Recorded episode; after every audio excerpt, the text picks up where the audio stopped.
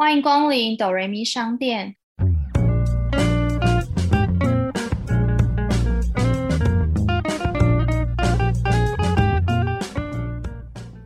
我是板娘多莉，我是小米。在这个节目里，我们会透过一部戏剧的剧情来分享身边的故事。到底是人生如戏，还是戏如人生呢？听到这里的朋友们，请先帮我们按下订阅加评分五颗星，这样才会有更多人听见我们。我们现在也有小额赞助，只要一杯手摇就能当抖人民商店的股东哟。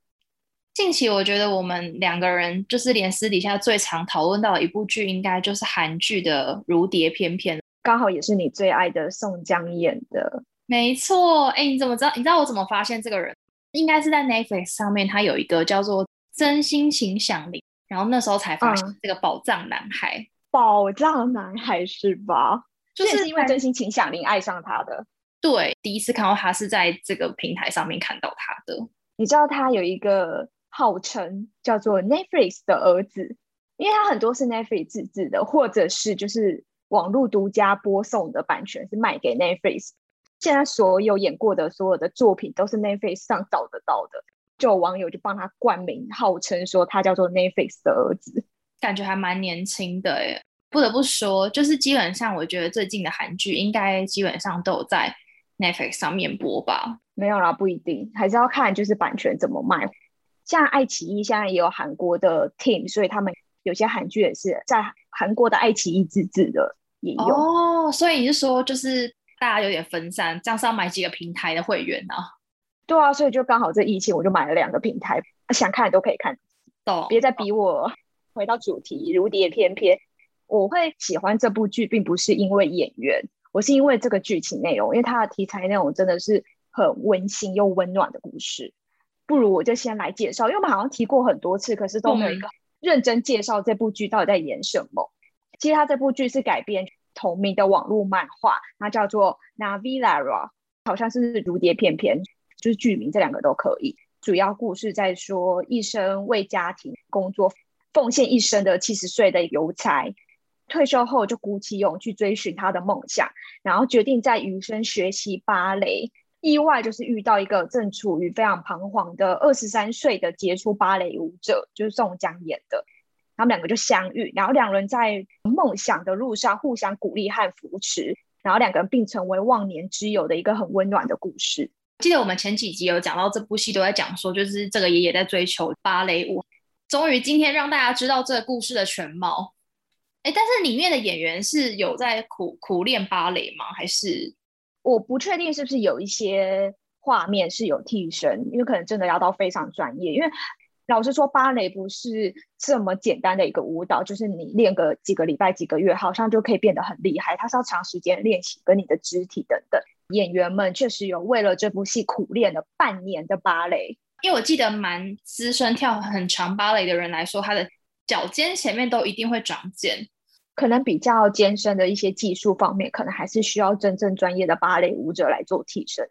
好，不过其实今天主要是想要透过这部戏剧、这部韩剧来聊聊梦想，因为老爷爷其实他是从小时候就被芭蕾深深吸引，你知道，就是各时代总会有一些。传统的束缚，以芭蕾来讲，可能在爷爷的时代，他们会觉得这就是女生跳的，男生怎么可以跳芭蕾？嗯，就是会有一些这种传统的框架，导致爷爷是一直到退休后鼓起勇气，决定就是要去追求这个梦想。趁他还活着的时候，就会想到说，其实我们从小到大，其实总会有不同时期会有不同的梦想，可能各种的原因放弃啊，或是长大了啊，然后就换了想法啊，然后就换了别的梦想之类的。记得以前就是那种作文题目都会问说长大想要成为什么人，然后那时候的梦想大家都会是非常没有边际的，可能就当什么太空人啊，什么我要当总统这种。啊，对对对，小时候都不会想到说这有没有可能达成，怀抱梦想的那个 range 都非常的广，尤其是小学的作文题目最爱出。可是你不觉得班上有一些同学是那种可能家里本身就是什么都是老师，然后是都是医生，所以他其实从小。会被灌输，你长大以后也要跟爸爸妈妈一样当就是老师啊，或是医生。所以我就很明显可以感觉出来，那一类的同学就会从小就是每次问这个问题的时候，他都回答是一样。真的哎，因为我们以前邻居如果说爸爸是医生，那你说小朋友就真的从小到大也都是梦想要当医生，真的都会考进医疗相关的科系或学校。对啊，因为我觉得他们好像应该是小时候耳濡目染吧，或是有点就是崇拜爸爸妈妈的职业，所以会觉得就是哦，我以后也想要成为像这样的人，就有一部分可能也是崇拜。之前也有同学想要就是长大后想当家庭主妇，可能就是看妈妈就是很乱的，然后可以处理好所有家里的事。那你小时候的梦想是什么？你该不会有想过当家庭主妇吧？你说跟我妈一样吗？好像没有哎，就是我有点忘记我小时候想当什么。记得我小时候就是那种看到什么就想当什么，就是滥情的人。天看电视剧上有一个人是怎么样的人，然后你就觉得我也想要跟他一样。如果今天看老师，今天就觉得老师不错，我今天就想演老师。明天之后看到，例如说陪妈妈去银行，就觉得啊，银行的那个柜台专员很小姐很有气质，我明天就想当银行柜台，诸如此类。然后我记得是一直到之前，就是小时候会全家一起看超级心情片。你知道这个就是很久远的综艺节目吗？嗯，那时候有一个很有名、很红的单元叫做《日本美少女》，就是捧红艾莎、蚂蚁他们，就在看那一段综艺节目的那一个时期，就想当明星。你不觉得小时候很强大家的梦想，就是会觉得看着电视里面的，就想说，哎，那以后我长大也要当明星。可是你真的明星，明星有很多种，综艺的人，或者是歌手，或者是演员等等。可是你也没有什么，就小时候就不懂事，然后看到电视，然后。我要跟他一样当明星，因为明星分很多啊。可是我觉得应该就是想要成为能够在电视机上面的人，让很多人看到你。对，可能小时候就看电视，就觉得在电视里面的人很厉害，就想跟他们一样。后来好像没有想当什么职业，但我知道我想当大人，我只想赶快长大，因为就觉得小时候就很多被什么都要被管，吃什么要被管，然后几点洗澡也要被管，什么出门要被管，就觉得很烦。心里最大的梦想就是想要赶快长大变大人。我想要自由。那你现在已经变大人之后，会觉得小时候会想要成为大人的时候，那个想法很傻吗？不会，自己当大人会不会其实也没有像想象中这么美好？我觉得小朋友跟大人有各自不同的烦恼，但我还是觉得现在蛮好的。就可能就是真的喜欢自由，自由最重要。哎，所以如果你小时候给你就是足够自由，你可能就不想变大人了。就是有可能如果就会觉得小时候很快乐，为什么要长大？那你呢？你小时候的时候有什么梦想？想当什么吗？我觉得我小时候没有特别梦想，一定要做什么。但是我记得我我们小时候会玩那个抓周，反正那时候就有抓周，就有抓钢琴，所以后来我们家就买一台钢琴，还是朋友给的，我有点忘记了。所以我就从那时候开始就都在学钢琴。但我后来发现，其实我好像其实在数理的天分比艺术的天分 还要再更高，所以后来就是放弃这条路。哎，可是我真的不太懂哎。你现在这么回想，就是小时候好像家长都觉得小朋友要学琴，因为我小时候也有学琴，可是我学的是电子琴。然后说我已经忘记我抓周抓什么，但我还记得小时候是因为幼稚园有那个什么皮纹算命分析出来，就是我很适合弹琴，什么手指很灵活。然后但我又喜欢变化，好像老师就建议说我不要弹钢琴，因为钢琴只有一排很无趣，所以我弹的是电子琴。它是有上下两排跟脚键盘，所以我是两只手跟脚要同时并用的那一种。哦，这个超麻烦的。可是你不觉得长大你回头看的话，你就会有点不知道说学琴到底要干嘛？我觉得学琴可能比较大的一部分，我觉得是一个培养，就是你的稳定跟支持久。因为我觉得。学琴是一个需要每天练习的东西，就是不是那种你可能每天上课前才练一两个小时去那种。我其实觉得你去上课马上就会被老师发现了，所以我觉得它是一个培养你养成一个习惯好的东西，而且它可能就不会是像那种每天逼你做作业，你可能就会觉得我被踢笑啊。对啦，而且你真的需要很有耐心，然后静下来在里面练琴弹琴，所以就是蛮适合就在很皮的时候吗？就是很好动的小朋友的时候去学琴。对啊，所以我小时候应该就只有这个梦想，但我好像没有其他特别想要做的事情。而且你不觉得那是小时候比较天真？可是开始到学生时期的时候，可能例如说高中或者是大学，你就开始会往比较实际面跟自己真的是不是擅长的这一面去思考，说你未来的梦想是什么？嗯，我记得我中学时期好像还是看什么就喜欢什么，有一点点这样。那时候我就看了林依晨和吴尊演的电视剧，叫《东方朱丽叶》。因为里面好像讲跟服装设计有关的，然后那时候就很想当服装设计师。那时候我的梦想真的有好几年是想当服装设计师。可是渐渐后来发现，台湾这方面对于设计师不是很友善，很多现实层面就是好像还是大品牌比较有发展空间，你可能就真的要去国外，就考虑到很多，然后后来就放弃了这件事。加上我的绘画或者是美术这方面不是说特别的厉害，然后我就放弃了。后来我就变成想要当心理医师，太跳痛了吧？不是突然想太跳了，不是你是看了什么剧，然后才想变心理医生吗？不是，这就不是当心理医师，是发现是身边朋友有烦恼，会来跟我倾诉，就觉得好像可以从我身上得到一些很好的建议或者是 feedback，我就觉得那我可能蛮适合当心理医师的吧。后来就发现念心理学它是要去念三类，所以你必须念生物。可是我就很讨厌生物，然后我也不想念三类，然后所以我就放弃了。对，不过我现在看到我身边有朋友在念相关科系或做相关职业，我发现心理素质要很高，因为你要只承受所有病人或病患很大负能量，就你自己必须要能去调试跟接受那样的心态。我就觉得说我搞不好也没办法，真的有这么强大到去接受所有人的负能量。哎，我其实觉得就是心理师的话要很大耐心，因为你不觉得就是会去看心理科的人，他本身就是一定会有一点点症状，然后怎么样，有可能情绪反反复复，或许可能没像电视上演他会摔东西什么的，其实也不一定，因为亚洲国家比较传统保守，所以对于去看心理科这件事，还是会觉得说就是有生病、心理疾病才要去看。但其实，在国外欧美的话，不用到心理医生，例如说咨询师这种是很常见、很普通。就像是你感冒会去看医生，小儿科或是家医科这样。如果说你有一个点过不去，可能例如说跟家人的关系有从小到大的点，然后你过不去，其实他们都会去看心理医师或是看咨询师，然后去做调解。就有点像以前学校辅导室那种感觉。对对，就可能他会把那边的人当成是他的朋友去讲一些他的问题。可是我觉得台湾真的就是很多人会觉得，哦，你去看心理医生，心理有疾病或是精神病之类的。就是我觉得是文化风俗不一样，就跟他们觉得戴口罩就是生病的人是一样的。像我们就会觉得哦，空气环境很糟，所以我们要戴口罩。但国外的人就会觉得戴口罩是你一定有生病。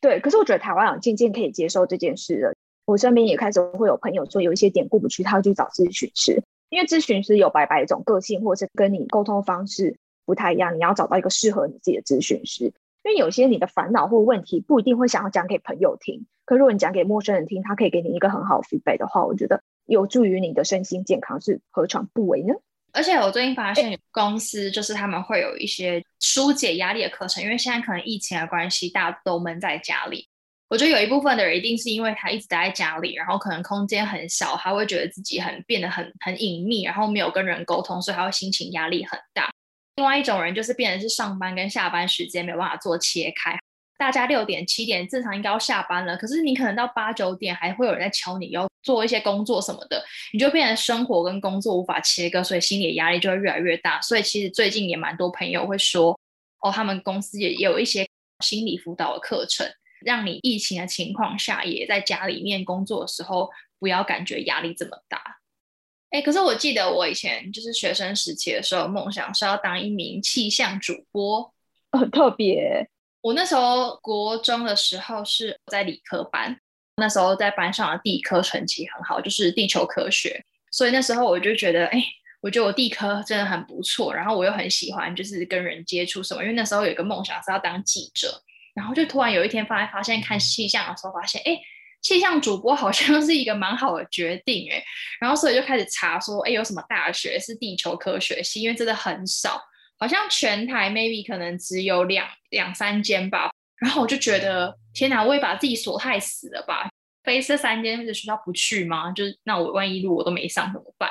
高三之后就突然完全没有想要当气象主播的感觉了，就是完全一点都没有。你说考完那把火就灭了吗？但是我还是对传播有兴趣，所以我还是有填就是新闻系，但就完全没有填地球科学系，因为我突然就觉得我不想要跟一群男生相处在一起了，是因为这样，然后你的火就灭了。觉得好像有点腻了，就是觉得哎，班上以前都同学，哎，拜托我以前班上才五六个女生呢，真的很少，所以我就觉得你就是一片草坪里面的一朵花。瞬间，在我学生时期要 ending 的时候，就完全打消要做这个梦想的念头。对，就是这把火烧了很久，最后一刻的时候它就灭了。你现在看到，例如说新闻或什么，他们在播报气象的时候，还会唤起你这种？其实老实说不会，你知道为什么吗？因为我后来变得很少看电视，就我根本不会啊，对啊，因为后来大学就住外面，虽然说我住的地方有电视，但大部分我还是都看就是电脑的影片为主。你好像没有在眼前一直这样看到的时候，其实你根本不会想起来你曾经有想要做这件事情。哦，真的对，而且我就觉得我根本也没有很 care 天气，就是知道淡水不是很容易天气很差，然后同学出门都会看说今天降雨几率多少，然后就要带雨伞出门，不 care 到就是我都不会看今天会不会下雨，我就是出门了，然后下雨再说，不 care 天气到这个程度，我，就觉得哇，还好我没有去做这行，就觉得哦，我一定会饿死。不啊，你都不 care 天气的人，然后想当什么气象主播啊？那你后来为什么会变？就是你现在在做行销啊？我觉得我从小很明确的目标就是我只喜欢漂亮的东西，然后我很喜新厌旧，就是我很喜欢，就是看到新的东西我就想要买，就很喜欢尝鲜这种感觉。所以那时候就是觉得，以前一直看那种杂志啊、日杂什么，我就觉得哇，我觉得当编辑好酷哦，就是可以去借这么多品牌衣服，然后来拍摄。所以我才想说，大学毕业之后，我也想要做编辑，服装漂亮有关。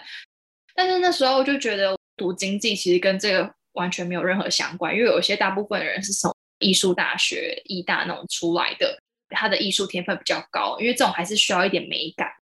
啊。还是说我就是其实应该要再去多学学这方面的东西，再来做这行。所以我其实也没有马上大学毕业就开始工作，那段时间就有点还在思考目标。后来才有一个机会可以当编辑，之后哦才去做这件事。结果我做了之后，其实就是没有很喜欢，因为有时候真的梦想就是跟你你想象跟现实层面还有很多不不一样的东西。真的有时候也要去做，才知道它是不是真的像你想象中那样的如此的喜欢，然后可以充满热忱。就是因为现在啊，网络的崛起，然后大家都很追求的就是流量，所以我觉得有时候，因为尤其是因为我是在一个就是不是说有。纸媒的那种公司是完全就是纯数位的，就是每天都会被这些流量追着跑。就有时候你可能就是有兴趣的东西，觉得你写的很开心，可是就是就是受众不喜欢，就是不喜欢，所以你有可能就是会因为这些事情就觉得，啊，我怎么觉得做一些就是我其实没有很喜欢的事情，然后我真真正喜欢写的东西都好像不被别人接受，就会觉得啊，这行可能不太适合我。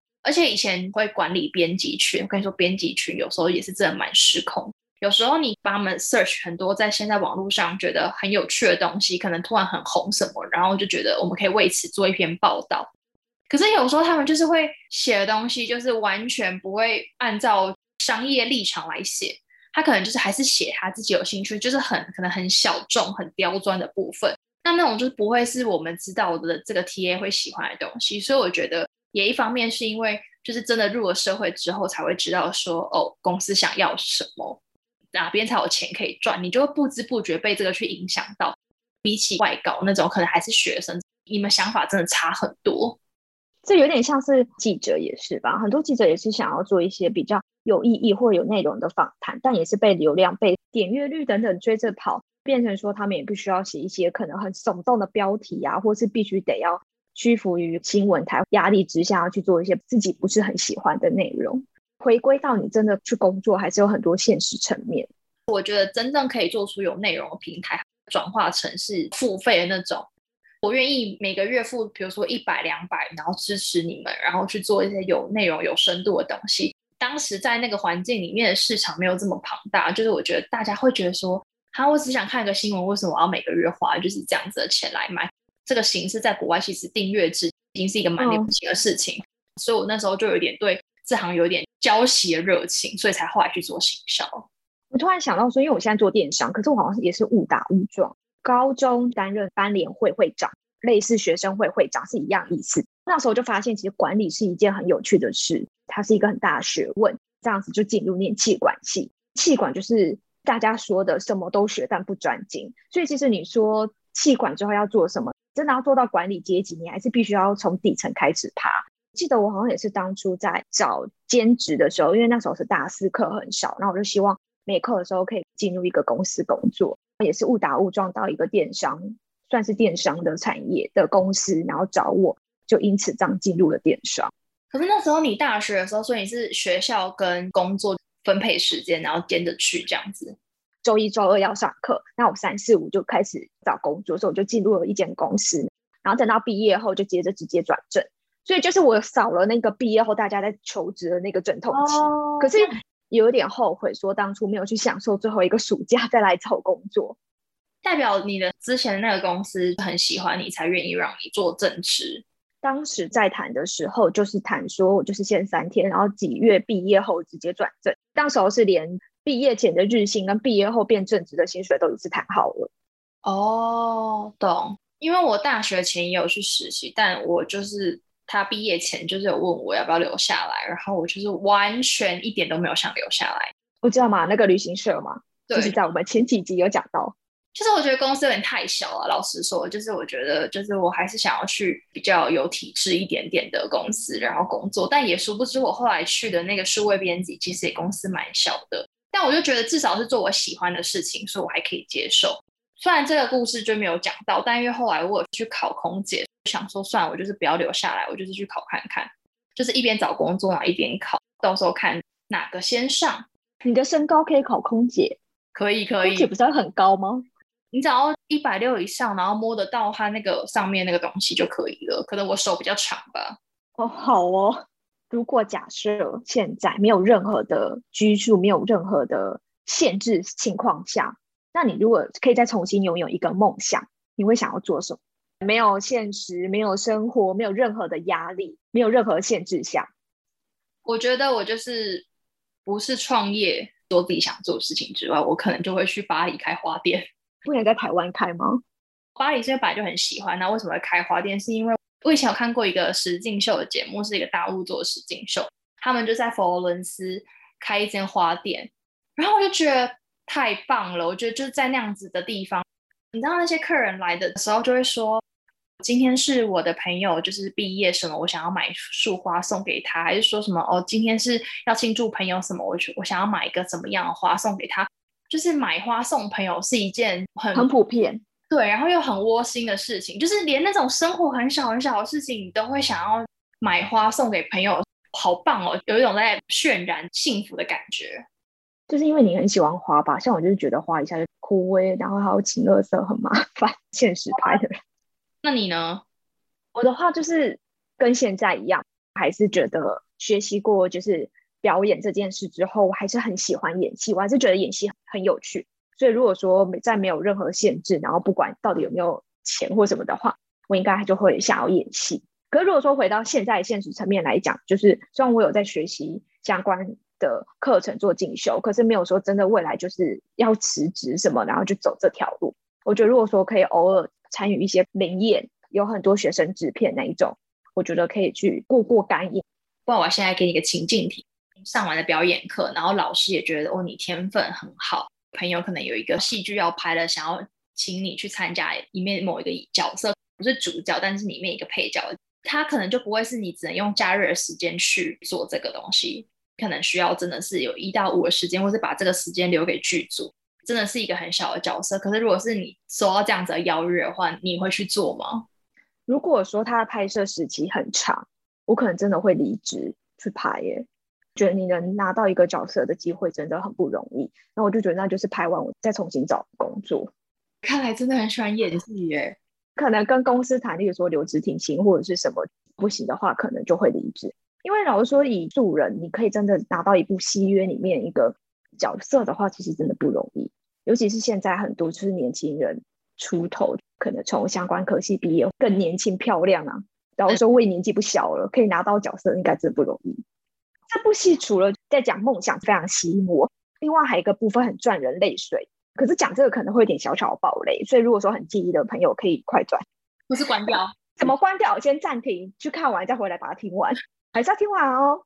爷爷其实决定要跳芭蕾前，他就被医生判定为他有失智症，所以他开始在生活中会时常会病发，就会突然失忆，忘记自己在哪里，是谁，为什么在这。但他就是在一次的意外中看到了，就是那个芭蕾舞蹈教室，然后男主角在里面跳芭蕾，然后唤起了他的记忆，也让他想起他小时候的梦想，所以决定鼓起勇气去学习。所以我觉得他这部分在讲他失智症，跟他同时学习芭蕾，甚至是上台表演，我觉得是非常感人的。哎，其实我觉得这个失智症应该是蛮多我们可能现在听众朋友或是其他人有一些家人有这样子的问题。我觉得我们今天可以就是稍微简单介绍一下。其实大家口语的老人痴呆就是失智症，但我是觉得老人痴呆真的没那么好听。其实失智症它就是一个脑部疾病的一种，他的思考能力、记忆力等等会逐渐的退化，然后甚至会使他个人的日常生活功能都会受到影响。常见的症状还包含了一些情绪问题呀、语言表达问题呀，还有行为行动能力降低等等都算。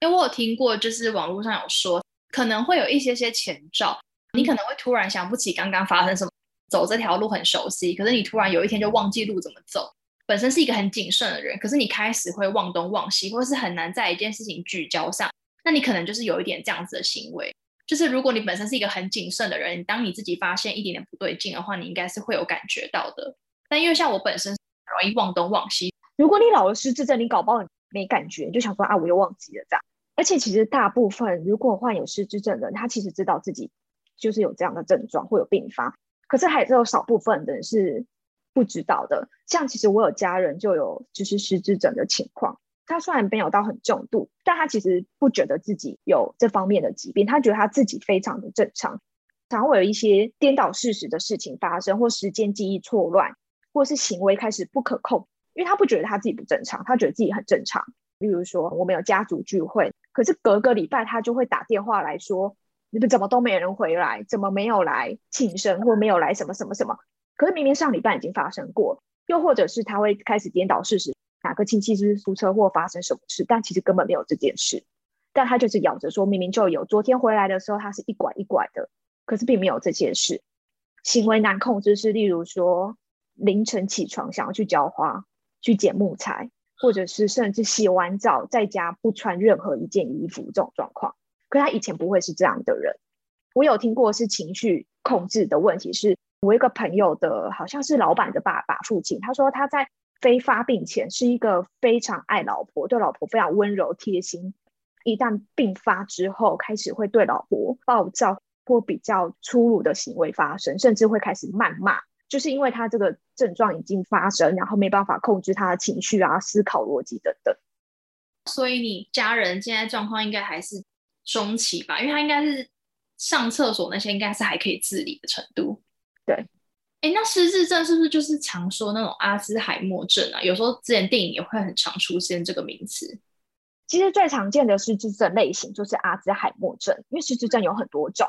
阿兹海默症的话，它就是神经退化的一种疾病。就除了刚刚我们提到那些症状之外，它甚至会逐渐丧失身体的一些机能。还有我们很常听到的一种帕金森氏症，它也是一种失智症，会开始四肢发抖、肌肉无力。走路也会有困难相关的症状，可是失智症，我觉得它应该是感觉没办法痊愈。哎，失智症目前的话，只能透过药物来延缓它的恶化，或是把它控制住，可是没办法根治痊愈。所以，其实如果说像你刚刚讲到，有一些些初期你觉得不太对劲，尽早就医治疗，那尽早可以吃药控制的话，就不会恶化的这么快。我觉得主要还是家人真的有这样的状况的话。就是还要能够接受，然后去看医生，然后再吃药。因为如果一直都觉得自己没有问题的人，他说不定可能连药都不想吃。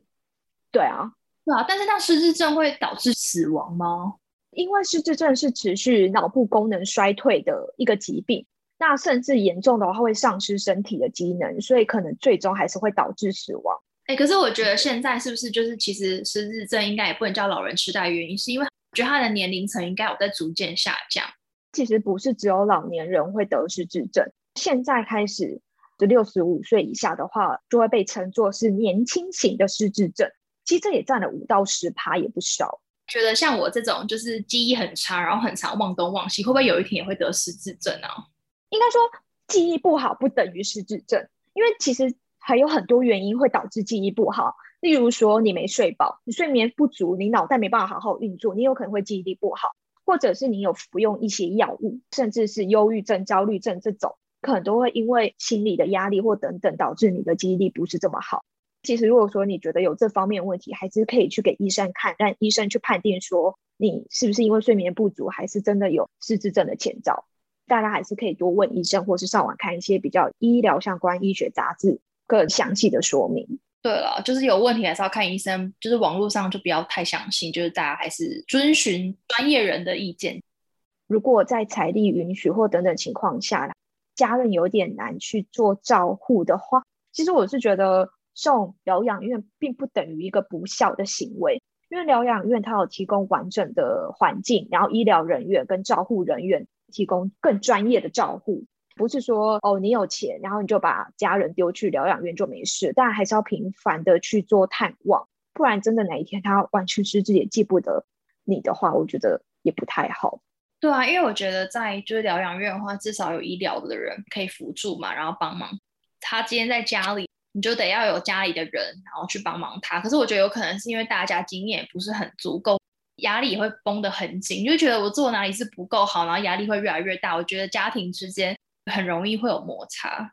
剧中最后的话，爷爷也有提出了这样，可是家人是反对，因为我觉得是在传统的束缚下，会觉得说把家人送到疗养院是一个很不孝的事，怎么可以把他丢在那？但其实换个角度想，是因为他们有专业的人员、专业的环境、专业的器材，自己可能身心灵你都要整个陪下去，甚至你没办法负荷，没办法提供完善的照顾，那不如可以送去疗养院，还是要非常频繁，每周或是几天就要去探望一次。